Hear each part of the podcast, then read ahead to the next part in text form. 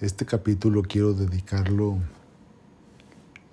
a la palabra renuncia. Es un tema bastante amplio, pero me gustaría abordarlo desde lo más sincero que pueda haber en mí, desde lo más profundo porque la gente estamos cansados de aquellas personas que son motivadores, que son coaches y que simplemente se la pasan repitiendo guiones de uno y de otro.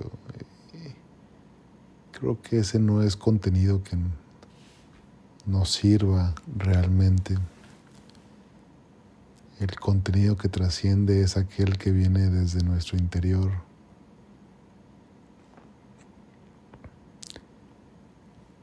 Aquel en el que no tenemos que pensar, sino solamente dejarnos fluir. Más bien sí tenemos que pensar en él, pero no debemos darle un toque rebuscado ni tampoco pasearlo en nuestra mente,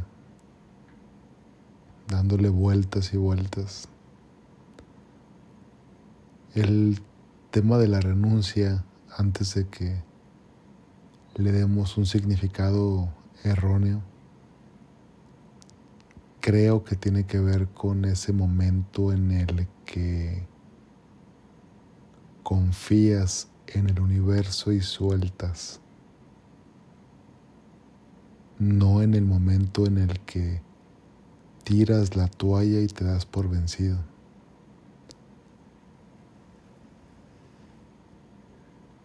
sino ese instante en el que tu confianza en, en ti, en tu entorno,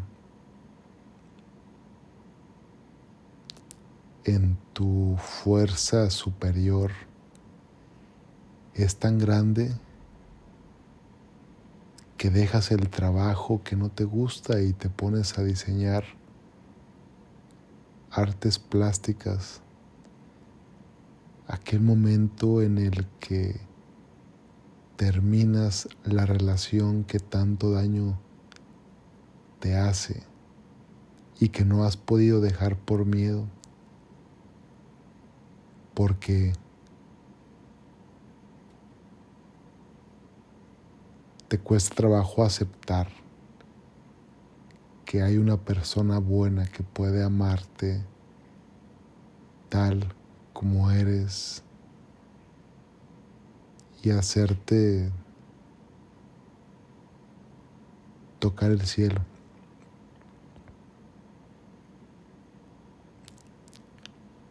Ese poder entre en ti, esa fortaleza, para que también dejes a tus familiares tóxicos que tanto te han limitado los sueños y cortado las alas, que en lugar de darte un empujón, te ponen cadenas en los tobillos con anclas en el fondo para que para que no avances y aún así tú has sido un chingón y has sido una chingona que ha continuado avanzando, que sigue vivo, que sigue en pie, que sigue luchando. Por supuesto que rendirte no significa dejar de vivir pero por supuesto que puede simbolizar una inclinación, una inclinación con la vista hacia el cielo,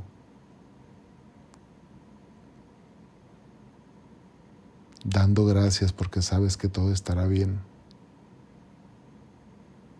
¿Cuántas historias de personas que han confiado y que se han rendido, no hemos escuchado y ahora son las personas más felices.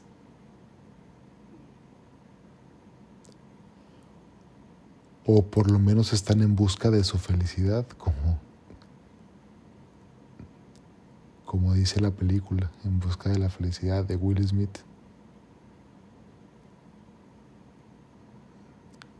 Sin duda conocemos algún caso de alguna persona, de cualquier persona.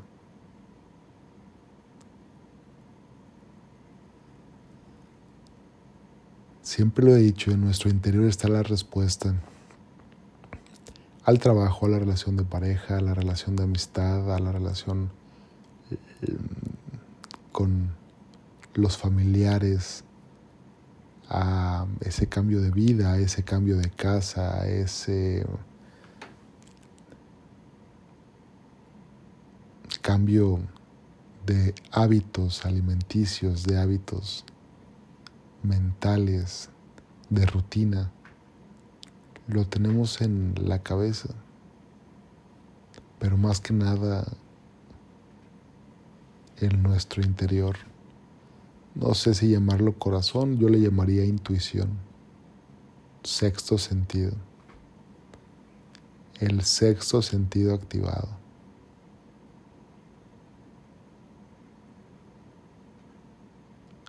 Claro que no es un tema sencillo.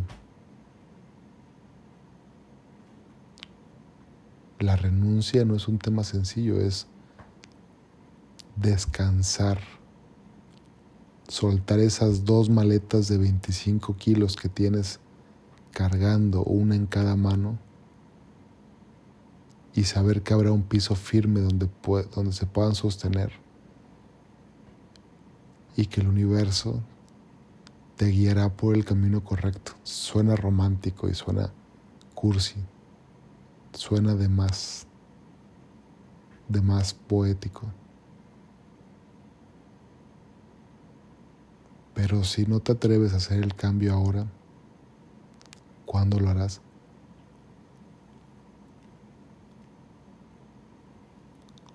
¿Qué esperas que pase?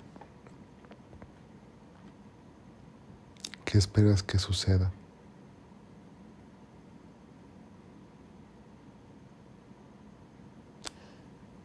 Así que te invito a que hagas el cambio, a que te rindas, a que confíes, a que sueltes.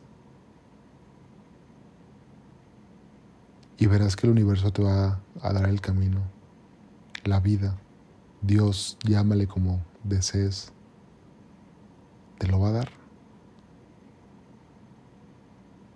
Solamente confía.